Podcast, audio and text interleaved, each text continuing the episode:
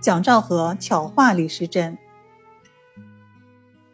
一九五五年，前苏联准备举办东方科技成就展览，选定了中国古代的祖冲之、张衡、曾玉行和李时珍。为此，需要一幅李时珍的画像，确定由著名画家蒋兆和来画。李时珍什么模样呢？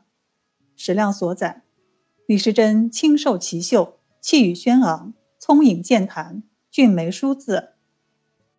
蒋兆和按此立意构思形象，突然想到了岳父名医萧龙友，与李时珍何其相似。他便请告萧龙友，想为岳父画像。萧龙友听后非常高兴，慨然应允。蒋兆和让岳父戴上老式的帽子，穿上传统的服装，说如此才更为古朴真切。模特依言而行，蒋兆和在取形的同时融入了李时珍的意念构思，画像得以顺利完成。蒋兆和把所画的肖像拿给夫人品评。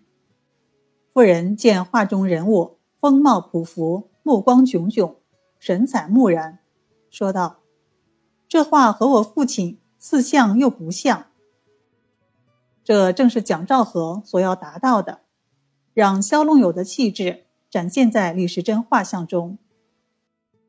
此画在前苏联展出后，原画一直留在那里。一九五五年，邮电部发行中国古代四大科学家的纪念邮票一套四张，其中的李时珍像也是此画的版本。李时珍像完成以后，医史学家李涛教授希望蒋兆和能为古代医家多画几幅，于是他又画了十一幅，包括孙思邈、陶弘景、葛洪等名医。